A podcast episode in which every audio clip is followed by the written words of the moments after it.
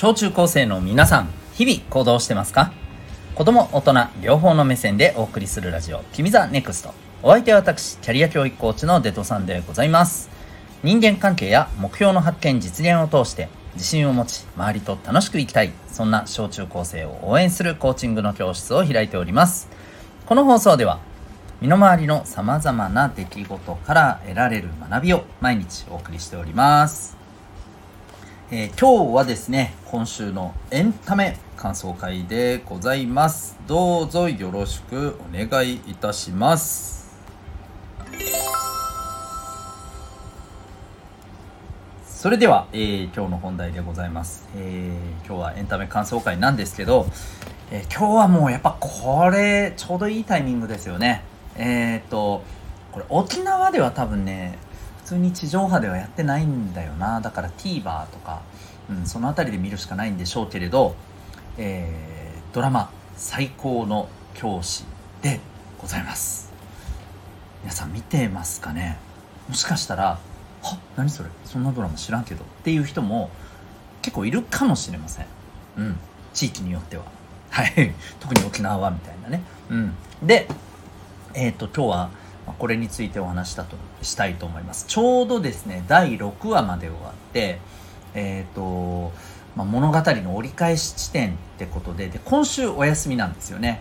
お休み挟んで来週からまあうん新章突入みたいな多分感じなんですけれどこの第1章の終わりがもうあまりに衝撃的すぎてですね、えーまあ、視聴者からはこのまま1週間空くんかいっていうねあののがもうめちゃくちゃこうあのそんな声が出ていたりする、まあ、話題の作品になっております。でまあこれもしかしたらこれを初めてちょっと見見見る見るじゃねえや。このドラマのことを初めて聞く人で、えー、これからねまあ例えば何だったかなこれ。何かでえっ、ー、となんだっけ、えー、フルだったっけ？わかんねえ。あのべなんかのプラットフォームでは多分、えー、今までのやつも全部見れるんですよ。もちろん有料の、ね、サポートだけどね、うん、で TVer だと1週間遅れでしか見れないんだよね。はい。あでもあれかな？何話かは今サービスで見れるようにしてたかもしんない。うん。まあまあまあまあまあそんなわけでぜひですねあのーえ興味ある方はですね見てもらえたらと思うんですけど、えー、まあはい。なのでちょっとここからはネタバレの領域に入っていきますので、えー、これから見たいぞと思う人はですねちょっと申し訳ないですけど回れ右あ回れ右の前に一応これだけ言っておきます。あの、まあ、学園もののね、え、ミステリーミステリーサスペンスはい。プラスヒューマンだな、うん、まあなんだろうな。いろんな要素が入っているんだけどえっ、ー、とねこれ見てった方がいいと思います。あのストーリーもさることながら、えー、その時その時のこの何て言うのかな。うん、まあ、状況であったりとかでそれをねまたこの表現するこの演技の、えー、役者さんたちがみんなねすごいんだよ。大体まあやっぱり10代から20代ぐらいの人が多いんだけれど学園ものだからね生徒役だからね。まあまあまあみんなすごいですよ。演技が。あのね何て言ったらいいのかな。うーん。まあ一人一人演技力もすごいあるんだけれどそれ以上にねこのドラマを作っていく上で多分ね演技にそんな自信ない人もおそらくはいると思うんだけど並々ならぬ決意と覚悟で気合を入れて多分このねドラマを作ろうっていう風に挑んでるんだろうなって思うわけ。あのなんかねうん演技に込められた気迫みたいなものがすごいんですよ。みんな。一人をあの一人例外なく。うん。まあ、そんなわけでねあのぜひぜひ見てみてください、まあ、主人公役の先生はえー、っとねえー松岡さんですよね。はい、うん、それからえっ、ー、とまあ準主役にあたるんでしょうかね。の生徒役が、えー、芦田愛菜さんね。うん。えー、まあ、ぜひぜひあの見ていただけたらなと思います。というわけでここからはい。ネタバレの領域に改めて入っていきたいと思います。よろしくお願いします。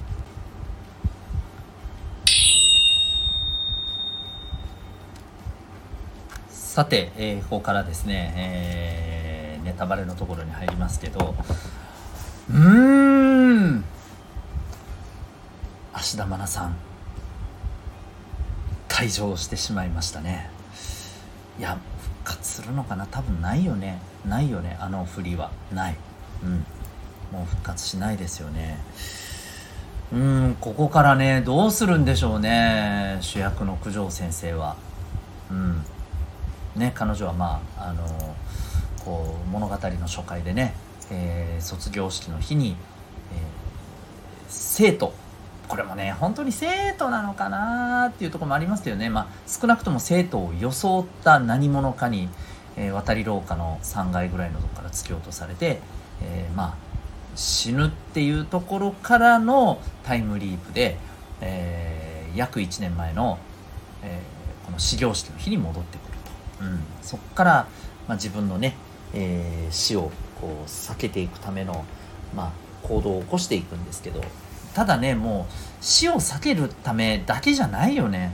なんかこう自分の生き方を貫くため自分が信じるあの自分の在り方を貫くためにもうやってるような感じだよね。うん、もうだからやっぱこれがねこのドラマのまあまあもうあのね一番中心になるメッセージだよね、うん、覚悟だとか、うん、そういったところかなと思うんですよ。もちろんねあのドラマの中で起きているその出来事って、まあ、もちろんタイムリープは当然のこととしてこのねいじめだったりとか一つ一つのねその人たちが持ってるいろんなさ大変なね環境だとかさまあもちろんね断片的に一つ一つを切り取ればこの世の中を探せばあると思うけどもあれだけのことがねあのクラスのメンバーにガッて集まるってなかなかないと思います。うん、とはいええー、誰しもやっぱり今の生きてる中では今生きてる中ではですね、まあ、ありえそうな出来事だよね一歩間違ってもっとひどいことになればこのところまで行ったりするんじゃないかなってのありそうよね。あのなんだっけ瓜生君のね家庭のねお母様のねことだったりとかさ、うん、あとはあのねこのいじいじめっ子のあのいわゆるカーストのトップにいる、ね、女子グループでのあの状況とかさ、うん、ねえー、とか。あるいはえっ、ー、とね、えー、この間のあのなんだっけあれねエッジソン歌ってる子だよね。水管だ。そうそう水管のボーカルの子がね、えー、キーパーソンになっての学園祭の話だったりとかもね。うん。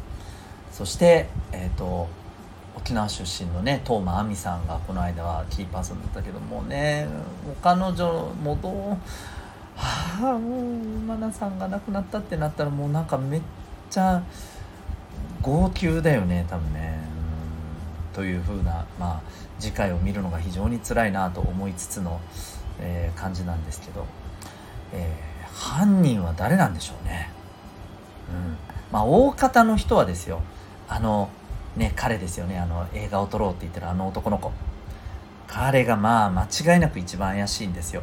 あのね子供店長のねあの えー、万博のあの子はもうもはやもはや怪しすぎて一周回ってじゃねえだろうみたいなねところにいますけど意外と結局は彼だったみたいなね、うん、パターンもあるかもしれません。まあ、こういった結局ね誰なんだこの犯人というかね、えー、は誰なんだっていうのもあるしタイムリーパーは実はまだ他にもいるんじゃないかとかね,、うん、ね主役の里奈先生と、えー、芦田愛菜さん、ね、えー、うぐもりさんだね。うぐもりさん以外にもいるんじゃねえかというね線もいろいろ考えられます。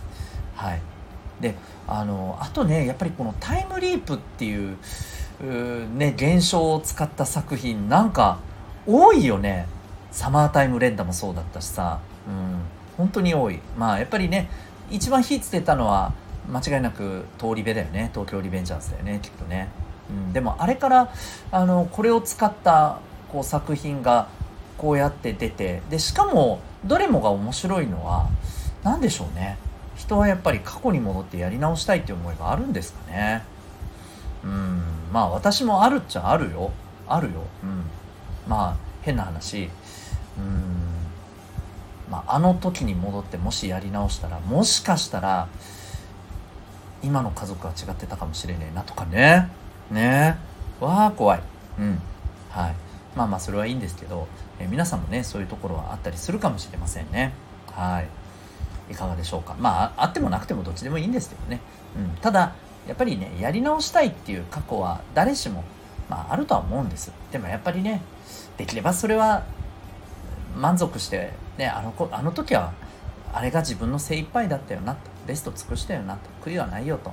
やっぱり言える生き方をできたらいいなと自分は思うし、うん、そういう生き方を多くのねやっぱりこう学生の皆さんにしてほしいなと。そのためにね、やっぱりこのコーチングのサポートっていうところでね自分が本当にありたい生き方っていうものをね、えー、見つけて、えー、実践していけるようにというふうにね、まあ、思ってたりもしています。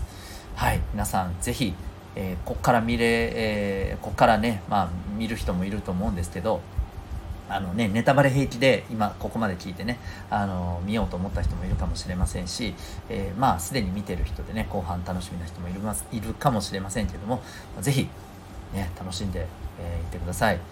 僕は、なんだかんだ言って、あの、映画、撮りたいくん、ね、誰だっけ名前。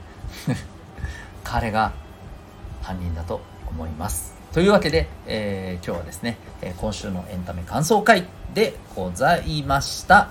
最後まで、えお聴きいただきありがとうございました。あなたは今日この放送を聞いてどんな行動を起こしますか？それではまた明日、学び大きい一日を